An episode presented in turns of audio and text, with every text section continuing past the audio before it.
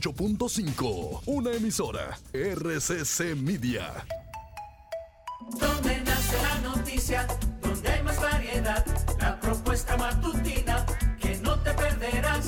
Es el rumbo, el rumbo de la mañana, es el rumbo, el rumbo de la mañana, el rumbo de la mañana, rumbo de la mañana, una rumba de actualidad. Al rayar el alba exactamente inicia el rumbo de la mañana.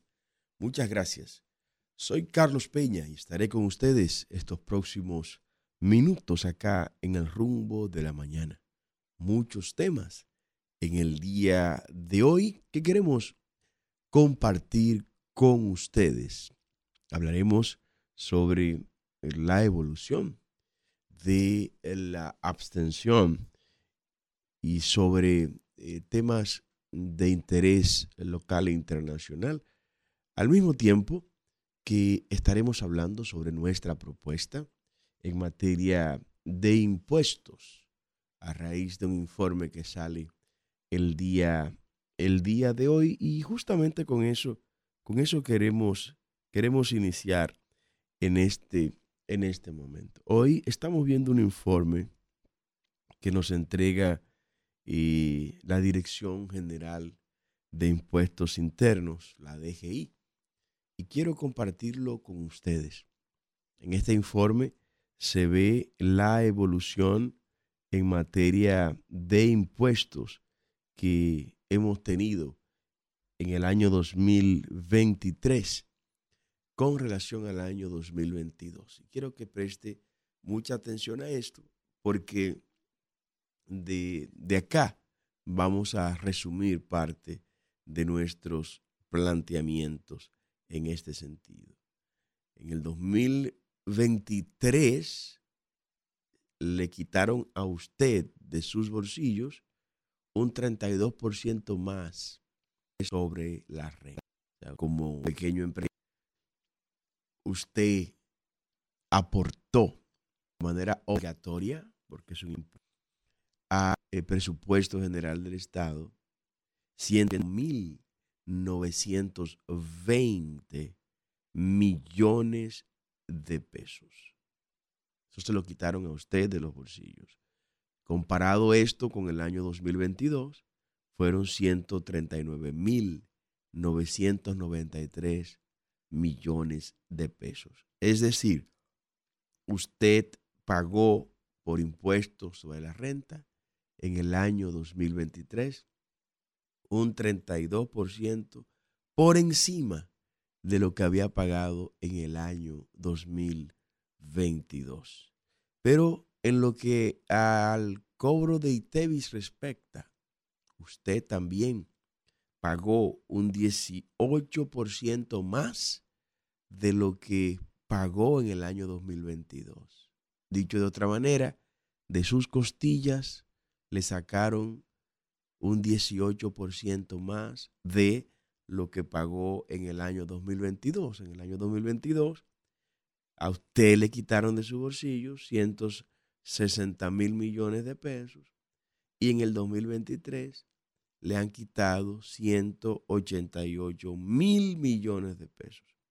Pero me quiero ir ahora al impuesto sobre la renta de las personas físicas. Esto es, las personas que tienen unos niveles, cierto nivel salarial y de ahí le, le descuentan cada mes un porcentaje de, ese, de esos ingresos, de su trabajo, de su sudor, el monstruo llamado Estado le quita a usted.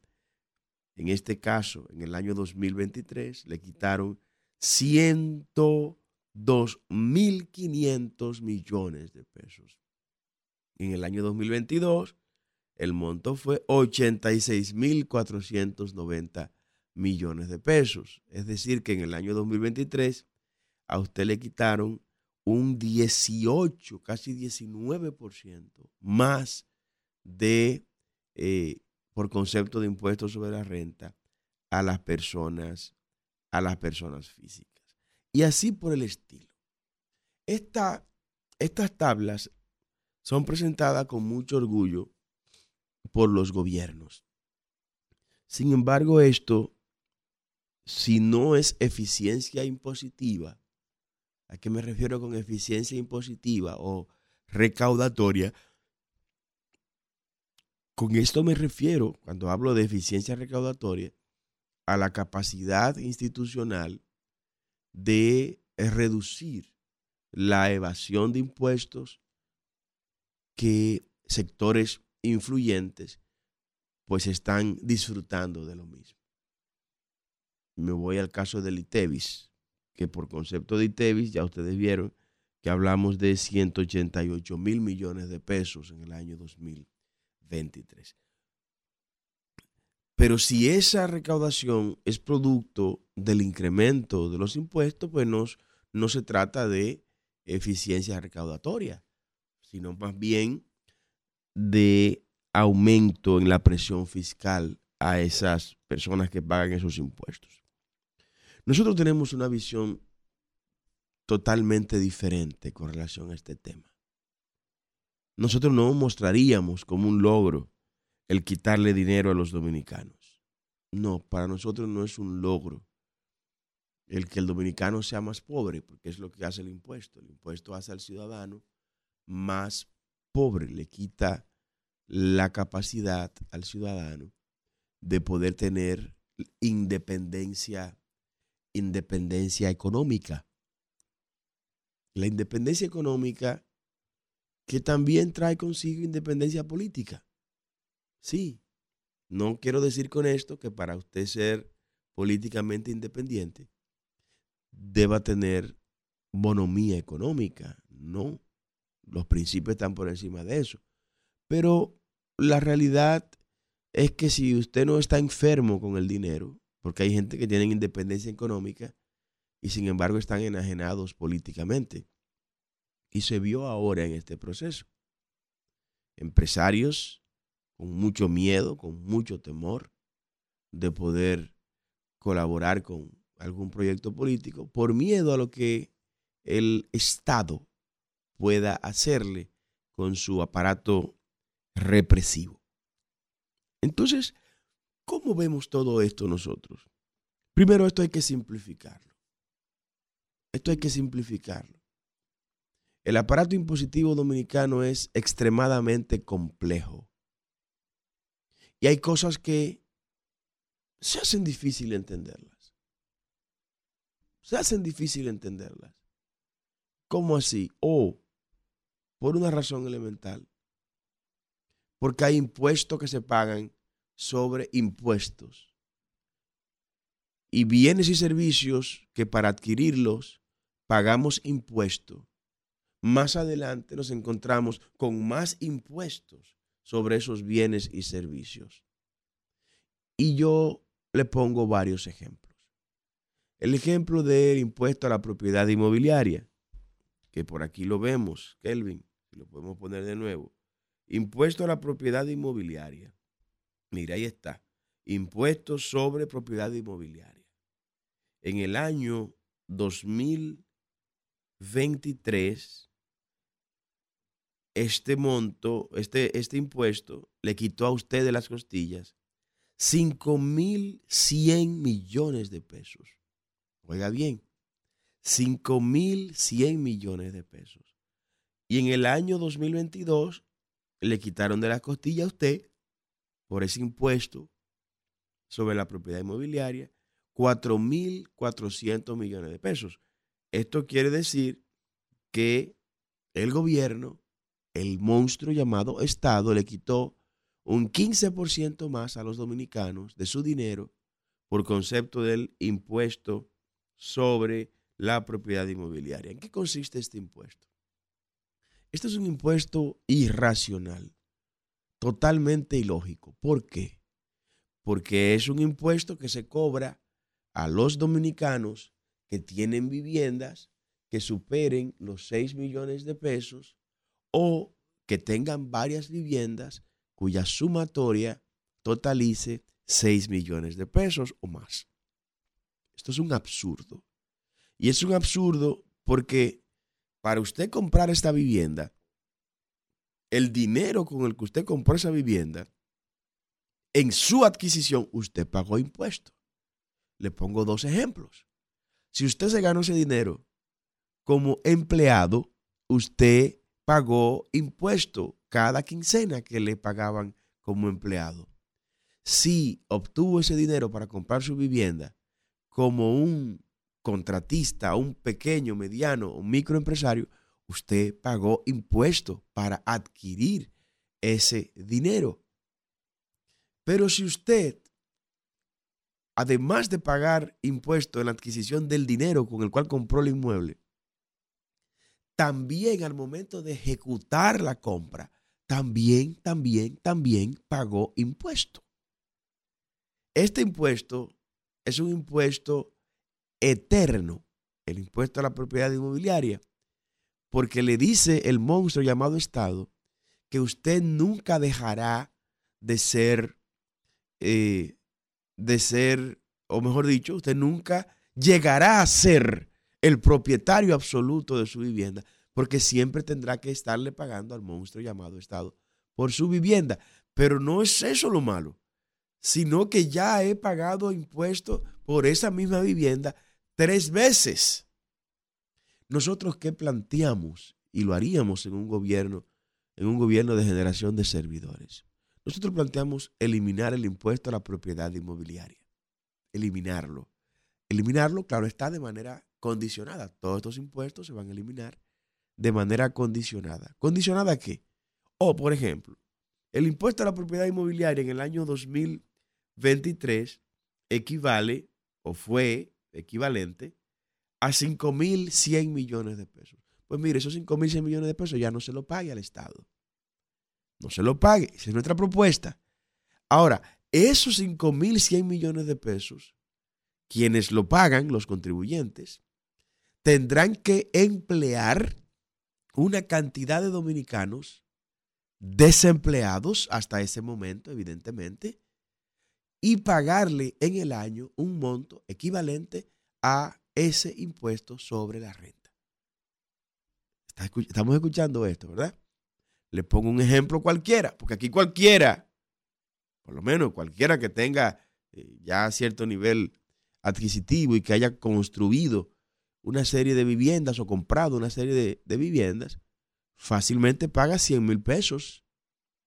100 mil pesos fácilmente en un año o 200 mil pesos por concepto de impuesto sobre la, de impuesto a la propiedad inmobiliaria.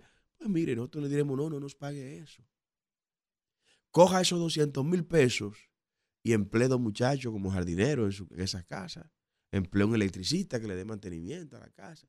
No, pero que esa gente no, no van a hacer tanto trabajo aquí. Empléelo. O inviértalo en un proyecto que genere empleo.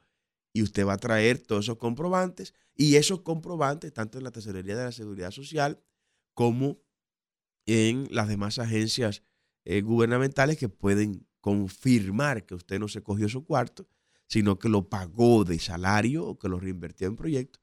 Entonces usted va a hacer uso usted de su dinero.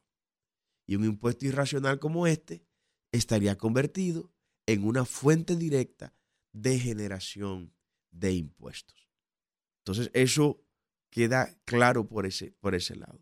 Con relación al impuesto sobre la renta, que es el mayor impuesto o la mayor fuente más bien de recaudación. Tanto el impuesto sobre la renta de las empresas e impuestos sobre activos como los impuestos sobre la renta de las personas físicas e impuestos sobre la renta al exterior, o sea, pagos e intereses. Son tres modalidades de impuestos sobre la renta que tenemos. Resumiéndole esto, esos tres tipos de impuestos sobre la renta totalizan aproximadamente unos 200, eh, 250 mil millones de pesos al año, aproximadamente. Bueno, nosotros hemos dicho que ese impuesto sobre la renta lo vamos, lo vamos a, a eliminar. Lo vamos a eliminar. Es un compromiso, es un compromiso que hemos hecho. 250 mil millones de pesos más o menos eh, totalizan ese, ese impuesto sobre la renta. Estamos hablando de 4.2 billones de dólares, el mismo número que hemos manejado todos estos, todos estos meses. 4.200 millones de dólares aproximadamente. Eso es el impuesto sobre la renta en sentido general. Eliminado.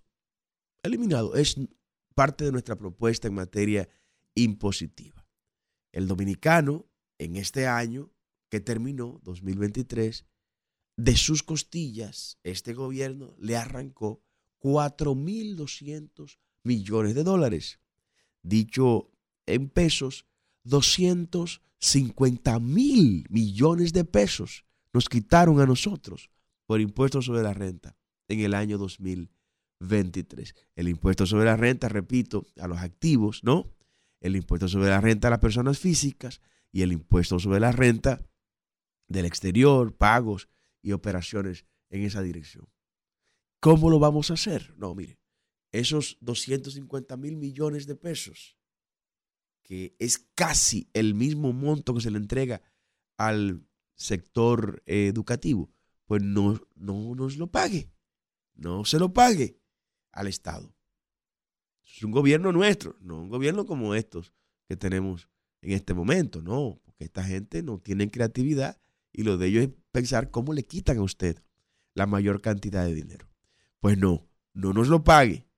En lugar de pagárselo al Estado, para que salga un tipo ahí diciendo que él es un mega ministro, que él es un mega presidente, ni nada de eso, sea usted que administre su dinero. Usted va a administrar su dinero.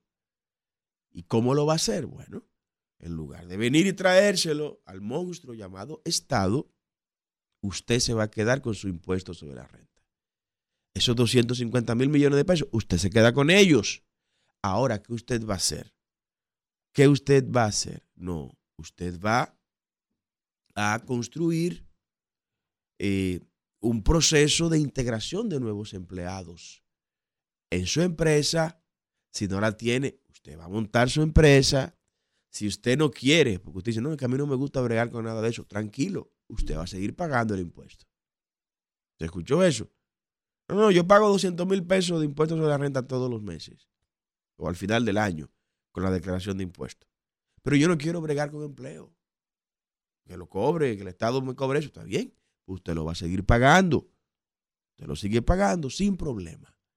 Ahora, usted tiene un pequeño colmado y usted quiere expandirse y necesita para expandirse tener dos empleados más, pero como usted tiene que pagarle al monstruo llamado Estado al final del año 300 mil pesos de impuestos sobre la renta, usted no puede emplear esa gente nueva. Pues mire, ahora usted lo va a tener. Emplee esos dos nuevos dependientes suyos en su pequeño colmado o mini market o como usted considere. ¿Cuál va a ser el comprobante? No, usted sabe que tiene que cotizar a la tesorería de la seguridad social por esos nuevos empleados. Y fíjese que siempre hago énfasis en nuevos empleados. ¿Por qué? Para que la gente no esté renunciando de un lugar para irse para otro. ¿no? Nuevos empleados. Gente que no estén trabajando en ese momento. No, ahora que la tasa de desempleo está tan alta. Y que sean personas que usted lleve y lo integre a trabajar en su negocio, trabajar en su, en su lugar de, producción y lo integra ahí desde ese punto de vista. Entonces, ¿esto qué va a, a lograr? Bueno, que eliminemos el desempleo. Los cálculos nuestros nos dicen que con esta propuesta vamos a crear, con la ayuda del Señor el apoyo suyo, marcando en la casilla 28, vamos a crear 500 mil nuevos empleos cada año. 500 mil nuevos empleos. Esto al término del cuatrenio estaríamos hablando de 2 millones de empleos creados en República Dominicana, cifras récord para cualquier gobierno en 179 años de historia republicana. Fíjense la diferencia. En lugar de pensar en quitarle más dinero a usted, nosotros estamos pensando en dejarle dinero y que usted haga riqueza con su dinero. Que usted haga riqueza con su dinero. Esa señora que tiene su, su salón de belleza. Pero ella dice, no, pero es que yo no. Yo quisiera abrir, poner dos sillones más o tres sillones más aquí en el salón. para poder echar para adelante, pero eso significa tener seis mujeres trabajando acá conmigo. ¿De dónde yo pago eso? Tranquila. Usted, esos 200 mil, 300 mil pesos de impuestos sobre la renta que usted pagaba, no tiene que pagarlo. Coge ese dinero y emplea seis nuevas, nuevas empleadas adicional a las que usted tenía. Y lo único que usted tendrá que llevar a la Dirección General de Impuestos Internos es el comprobante de la tesorería de la Seguridad Social de que usted cotizó como empleador por esos seis nuevos empleados. Un monto equivalente al mismo monto que usted iba a pagar de impuestos sobre la renta. Así de simple. Entonces con eso lograremos varias cosas, porque muchos se preguntan, ¿y qué va a pasar con esos 250 mil millones de pesos, don Carlos? ¿De dónde vamos a sacar ese dinero que hoy no está ocioso, que hoy se utiliza para otras cosas? Bueno, aquí hay una espiral virtuosa que se da. ¿Por qué? El ejemplo que puse de las seis mujeres que antes estaban desempleadas, pero que ahora van a estar trabajando en el salón en dos turnos eh, de tres cada una, en los tres nuevos sillones que la señora ahora pudo abrir en su salón porque dispone de unos 200, 300 mil pesos que antes tenía que pagarle el Estado por impuestos sobre la renta. O es que esas seis personas que antes no estaban empleadas, ahora tienen capacidad de consumo. Ahora van a disponer de recursos para consumir los productos de República Dominicana, para ir a la pizzería, para ir a un restaurante, para comprar más en el mercado, en el supermercado, en el colmado. Tendrá capacidad económica para movilizar económicamente el dinero. ¿Y esto en qué va a repercutir? O en otro, en el incremento del segundo impuesto, está ahí Kelvin, que es el ITEVIS, el impuesto a la transferencia de bienes industrializados y servicios, el ITEVIS, que equivale para el 2023 en, a 188 mil Óigame bien de lo que estamos hablando. Esto no es una cosa pequeña. Estamos hablando de 188 mil millones de pesos. Ese monto, que ya es mucho para el 2023, va a aumentar. Va a aumentar. Nosotros no tocaremos el ITEVIS por ahora. No, iremos viendo qué hacer. Pero el ITEVIS no va a ser tocado. ¿Por qué? porque va a incrementarse el ingreso al, fisco por concepto del ITEVIS por dos grandes razones. Primero, habrá cada año 500 mil nuevas personas con capacidad de consumo que ahora están empleadas, que en sus actividades económicas pagarán ITEVIS. Cuando compren, pagarán ITEVIS. Cuando consuman, pagarán ITEVIS. Y eso hará que esto este, este, este impuesto incremente. Cuando usted le agrega en un año 500 mil personas al mercado de consumo, está diciéndole eh, a ese mercado que habrá gente que va a pagar más ITEVIS para el manejo de las finanzas públicas. Pero segundo, segunda razón por la que va a aumentar el ITEVIS, sin tener que aumentarlo, ni tener que ampliar la base, como plantean eh, estos progres que nos gobiernan y lo que pretenden regresar no, sin aumentar la base, por concepto de la eficientización de las recaudaciones del ITEVIS. En República Dominicana, el 40% del ITEVIS se evade. Se evade. O sea que en lugar de estar cobrando estos 188 mil millones de pesos, que ya es mucho, se debería estar cobrando por lo menos 230 mil millones de, pesos. O sea que fácilmente el ITEVIS, si estuviéramos recaudando y evasión prácticamente cero con el ITEVIS, el ITEVIS y el impuesto sobre la renta estarían en el mismo nivel de recaudación. Ojo con eso. Ojo con eso. Entonces ahí se va a equilibrar sin problema la falta que haría el impuesto sobre la renta en el cuadro o en la ecuación de las finanzas públicas. Por otro lado, está la propuesta nuestra de recuperar un 2%. 2% del Producto Interno Bruto, ¿no? Por medio de medidas que tomaremos eliminando una, un paquete de instituciones eh, de burocracia innecesaria que tenemos en República Dominicana. Y ya yo se le he dicho y se le he mencionado en otras ocasiones, pero no tengo problema con repetírselo. Si eliminamos el ministerio y los, todos los ministerios que voy a hablar son ministerios inservibles y otras instituciones inservibles cuyas funciones exiguas necesarias serán transferidas a otras instituciones. Si eliminamos el Ministerio de la Mujer, el Ministerio de Cultura, el Ministerio de Deportes, el Ministerio de Economía, el Ministerio Administrativo de la Presidencia, el Ministerio de Viviendas, el Ministerio de Medio Ambiente, el Ministerio de Administración Pública, el Ministerio de Trabajo, si eliminamos a su vez la Superintendencia de Bancos, de Electricidad, de Valores, de Pensiones, si eliminamos también el INAPA, el INDRI, la CAST y todas las CORAS, eliminamos el IAD, eliminamos la Liga Municipal, pues con la eliminación de esas entelequias eh, burocráticas innecesarias, nos estaríamos ahorrando aproximadamente el 2% del Producto Interno Bruto, que eso equivale a algo más, algo menos de 2 mil millones, 2.500 millones de dólares, o sea, de los 4.200 millones de dólares, que significa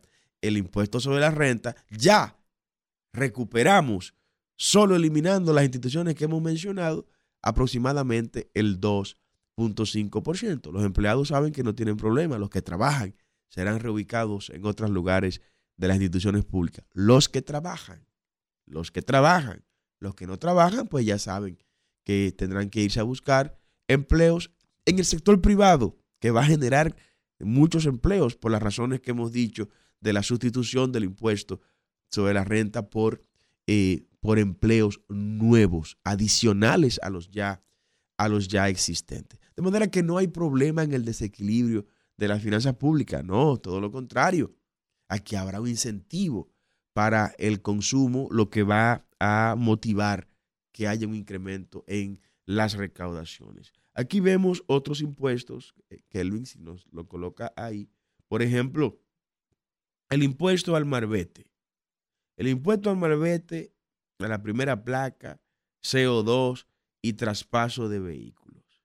Ese impuesto equivale, para que usted tenga, para que usted tenga idea, ese impuesto equivale en el año 2023, se recaudó por concepto de ese impuesto 25 mil 600 millones de pesos. 25 mil 600 millones de pesos. Estamos hablando que esto en dólar equivale, bueno, es mucho dinero, 25 mil 600, 25 mil 600 millones de pesos, eso es mucho dinero, ¿no? Estamos hablando de 426 eh, millones de dólares, es mucho dinero. Me resulta mucho dinero, ¿no? Estamos hablando de 20, no, es que son 25.600 millones de, de pesos. El caso es que aumentó un 9% ese impuesto. Ese impuesto aumentó un 9%. Pero yo le voy a hacer una pregunta a usted. Cuando usted compró ese vehículo, usted no pagó impuestos. Usted pagó impuestos para la compra de ese vehículo. Eso es, es exactamente igual que el tema este de las evaluaciones que se hace para que una persona pueda dar clase en el sistema educativo. Se gradúa en la universidad como profesor. La universidad le da un título a ese dominicano como profesor. Lo prepara en el área para profesor. Y resulta que para ese profesor entrar al sistema educativo, tiene que pasar unas pruebas de calificación y todo eso, pero ya no lo calificó la universidad. Ya la universidad lo calificó y su gremio le dio algo innecesario, porque eso, también cuarta el derecho al ejercicio profesional. Pero bueno, existen los gremios y los gremios lo, lo avaló también como graduado y profesor. Entonces, ¿por qué hay que ponerle ahora este impedimento para entrar al sistema, al sistema educativo? Ah, porque no se quiere ir a la universidad. Que la universidad sea quien califique de verdad a esa persona. Y antes de darle el título como profesor, se agoten todos los medios. Mire, usted no califica todavía. Porque yo tengo cuatro años estudiando. No, pero que todavía usted no está preparado para recibir el título. ¿Y por qué? Mire, porque en estas áreas usted está flojo. Mire, esta área usted, usted no habla bien. Usted se traga las S. Usted estudió matemáticas, pero usted tiene dificultades con, esto, con estas operaciones. Usted estudió biología, pero usted tiene problemas de esto. No puede irse a la calle todavía. La universidad, que la universidad sea la que ponga los parámetros antes de darle el título como profesor a una persona, para que luego no salgan frustrados a la calle y que estén años tras años en esas pruebas innecesarias. No, no, no. Si usted tiene su título universitario, que es donde debemos ir y poner las reglas claras, pues usted tiene todo el derecho a estar ahí, en el sistema educativo, sin prueba alguna, porque ya usted fue calificado. Ahora, cuando llevamos este eh, ejemplo al tema impositivo en materia del impuesto al marbete, pues estamos viendo que, que hay problemas. Que hay problemas con eso. ¿Por qué? Porque yo tengo el derecho a, circular. Es un derecho constitucional el que yo tengo a circular. Ese impuesto al marbete es un impuesto que limita mi derecho a la circulación, al libre tránsito, como lo dice la Constitución. Ya por ahí empieza el problema de ese impuesto. Es un impuesto antinatural, porque lo natural es que yo pueda moverme como, como yo entienda. Ahora hay que verificar el, vehículo, que el vehículo es un vehículo no de que de CO2, ni, ni cero emisiones, no, no, no, no. Sino que es un vehículo que no vaya a crear problemas en la calle, que no tenga problemas con los neumáticos y que vaya a provocar un accidente. Entonces ahí, ahí sí se debe hablar de otro concepto, que es el concepto de la verificación vehicular, pero no impuesto, no impuesto, para nada. Y a pesar de eso, cuando usted compró el vehículo, usted pagó impuesto. Ustedes recuerdan cuando yo le hablaba de impuesto sobre impuesto. Bueno, con este impuesto al malvete también haremos exactamente lo mismo que con el impuesto a los eh, al impuesto sobre, sobre la renta. Yo quería mostrarle, hay otros temas vinculados a esta parte impositivas. Por ejemplo, hay, eh, está el impuesto sobre, eh, sobre las operaciones bancarias, impuesto a las transferencias bancarias y cheques. Es un impuesto obsceno. Es un impuesto obsceno que atenta de manera vulgar contra la propiedad privada y la libre determinación de los ciudadanos yo tengo mi dinero, yo tengo mi dinero en el banco, como lo pudiera tener en una, en una maleta en la casa, sin problema. Pero decidí llevarlo al banco. Decidí entregárselo a un grupo de gente que le va a ganar dinero, a mi dinero, por ellos administrar mi dinero. Entonces, cuando yo quiero hacer uso de mi dinero, que sin problema debo tener el derecho a tenerlo en una maleta en mi casa, ¿no? Cuando yo voy a hacer uso de mi dinero, pues el monstruo Estado me quita de mi dinero para yo usar mi dinero. Usted está viendo la irracionalidad de lo que estamos hablando, de ese impuesto. Entonces yo quiero plantearle a usted lo siguiente.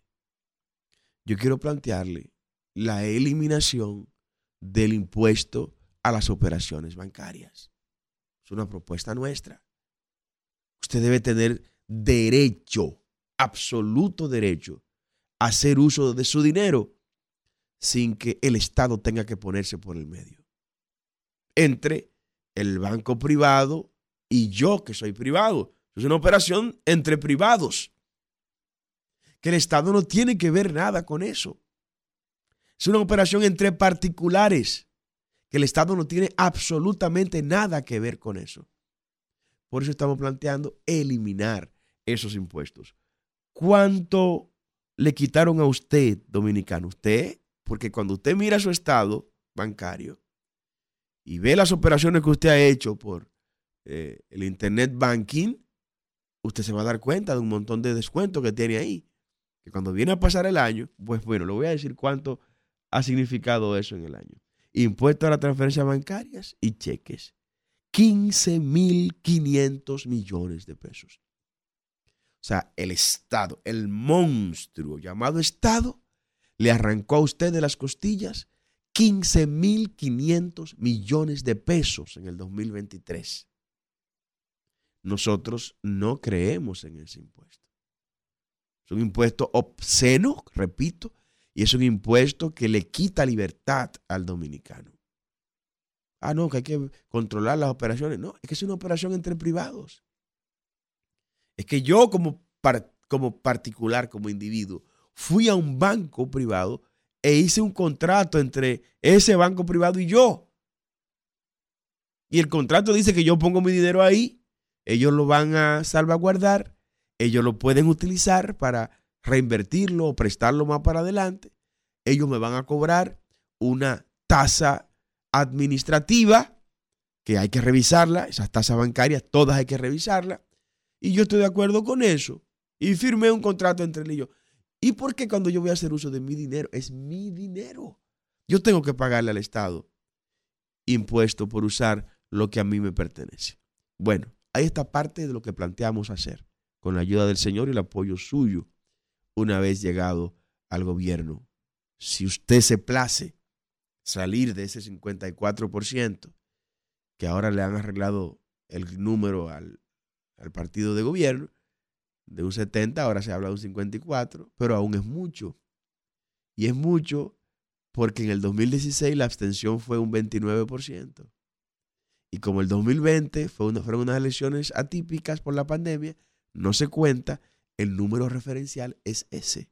El 29% de abstención en el 16 versus 54% de abstención en el 2024. O sea que este gobierno ha sido tan malo que ha provocado que un 25% de la población más que en el 2016 no quiera ir a votar.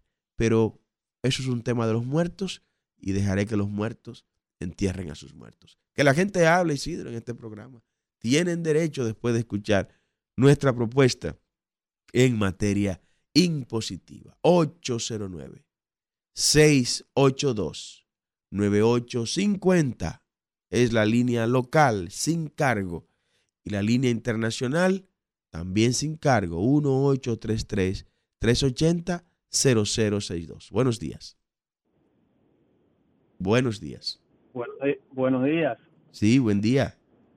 Señor Carlos Peña, ¿cómo está? Muy bien, muy bien. Cuéntenos, las líneas llenas, empezando el programa, empezando las eh, llamadas hay, hay que darle cátedra a nuestras cámaras de diputados y senadores para que aprueben cosas como esa que usted menciona. Un grupo de nada en esas cámaras hay que reorientarlo y darle pauta para que hagan lo que tienen que hacer y hacer lo que usted dice. Muchas gracias, muchas gracias. Lo vamos a hacer. Vote 28 y usted verá. Adelante, buen día. buenos días, ingeniero. ¿Cómo está usted? Buenos días, buenos días. ¿Cómo vamos? Sí, Estamos bien. Sobre, lo que usted plantea la abstención. Si usted se fija, el PRM llevó a votar toda la gente de ellos, la llevó a votar toda la gente de ellos y evitó que cientos de miles de dominicanos eh, comprándole la cédula no pudieran votar. Pero ¿qué pasa, ingeniero? En el exterior no se votó, la diáspora no votó, que en la diáspora el, eh, eh, el PRM no, de, no debe llegar a un 15%. Es decir, que ya el PRM sabe que perdió su elección y a Luis Abinader que, se, que vaya buscando buenos abogados porque caerá preso o será extraditado. Buenos días. Muchas gracias. Buenos días. Buenos días, Carlos. Sí, buen día, buen día. Habla María de Pantoja Bendiciones. Un abrazo, Carlos, María. Pero el domingo quedó demostrado que el PRM barrió. Entonces, ¿por qué la oposición habla tanto? No, no barrió, mi hija. Sacó apenas un 23% del electorado nacional. De cada 100 gente que vota, solo 23 votaron por el PRM. Revisen sus números. Buenos días. Sí, Carlos, buenos días. Sí. Esa María de Pantoja yo la conozco, es una rapachín que le pagan cuarto para que esté llamando a los disparates en los programas. Oh. María de Pantoja, yo- todo el mundo la conoce.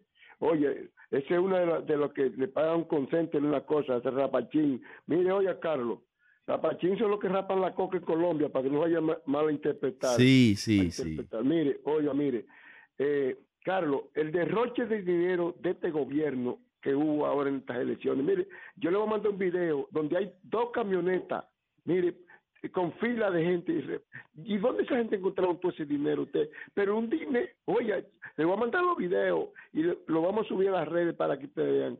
Lo grabamos bien grabado. Mire, Carlos, ¿dónde esa gente encontraron tanto dinero para comprar conciencia y cédula a la gente? Ay, Dios mío, yo no he visto cosas así.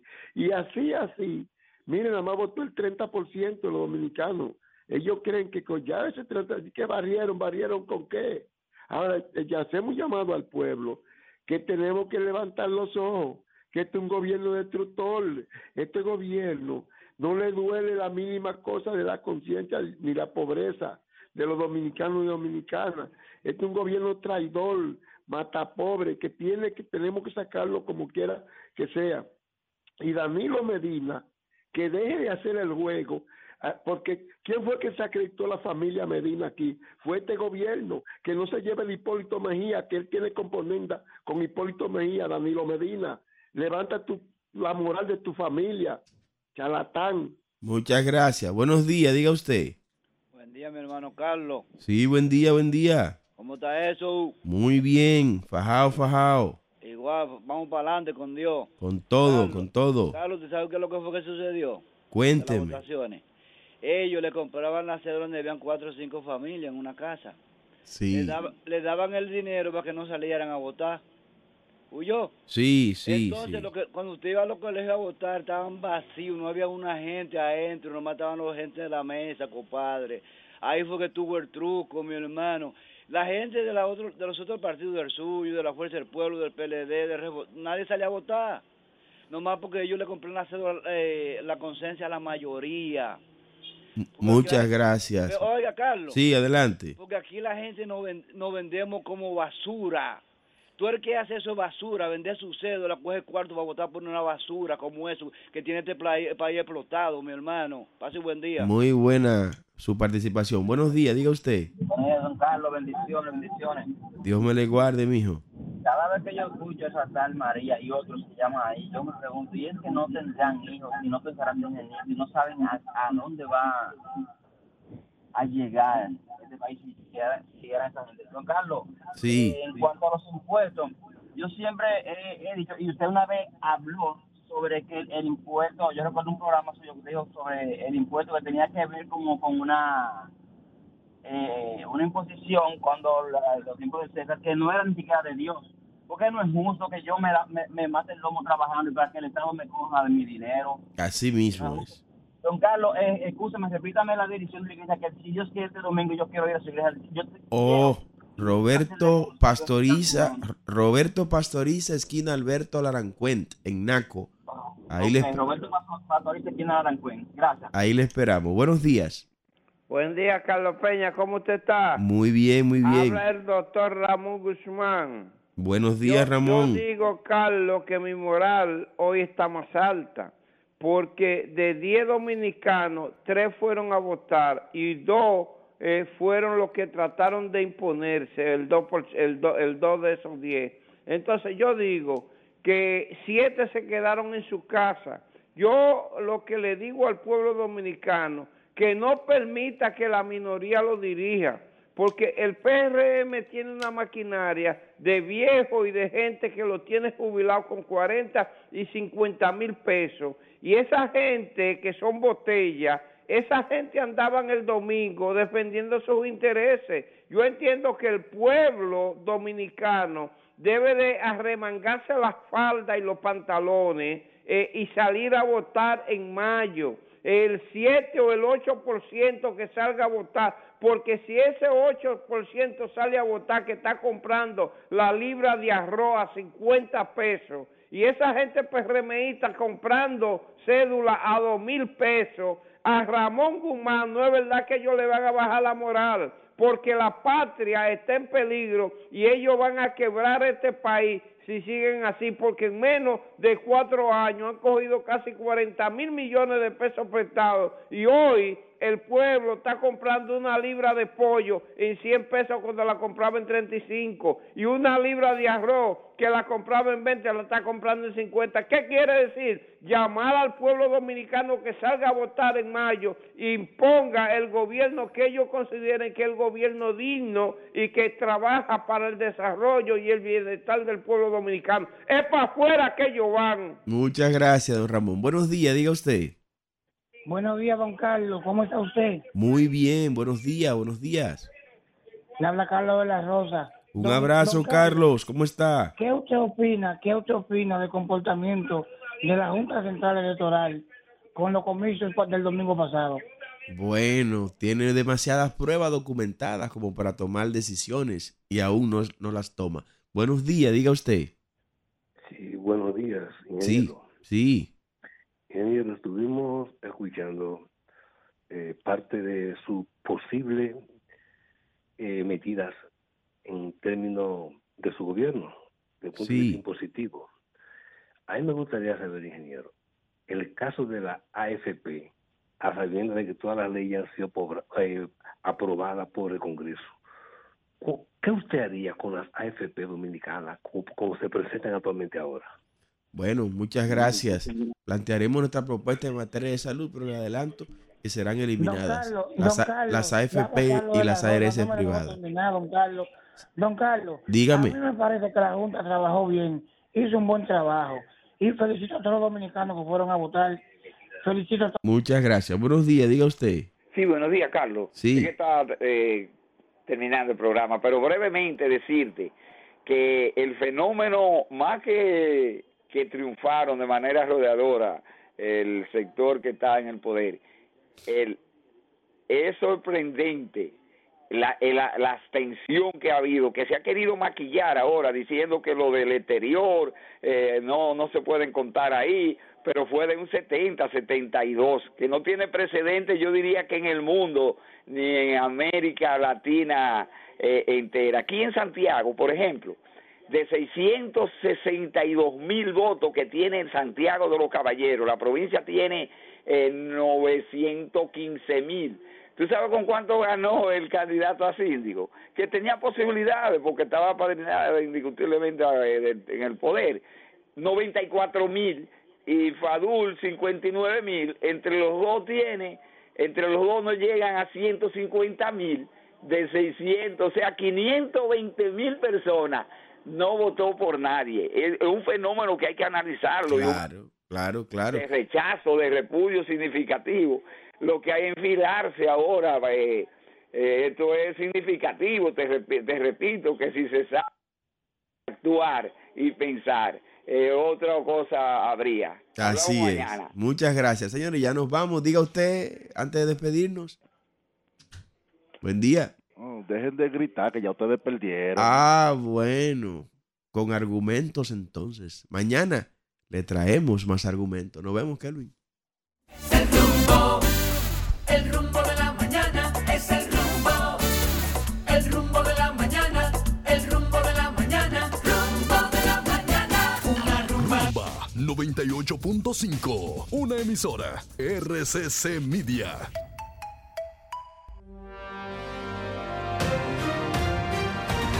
Escucha todo el contenido premium del equipo más preparado del país, desde cualquier lugar y a cualquier hora, suscribiéndote en nuestro canal de YouTube, Rumba FM. Estás escuchando el rumbo de la mañana, el rumbo de país, con el equipo más completo y preparado de la radio dominicana. De lunes a viernes, de 6 a 10 y 30 de la mañana, por rumba 98.5 FM. Escúchanos en vivo desde nuestras diferentes plataformas para todo el Cibao a través de Premium 101.1 FM. Sintoniza en nuestra página web rumba985fm.com El rumbo de la mañana, cambiando el rumbo de la Radio Nacional.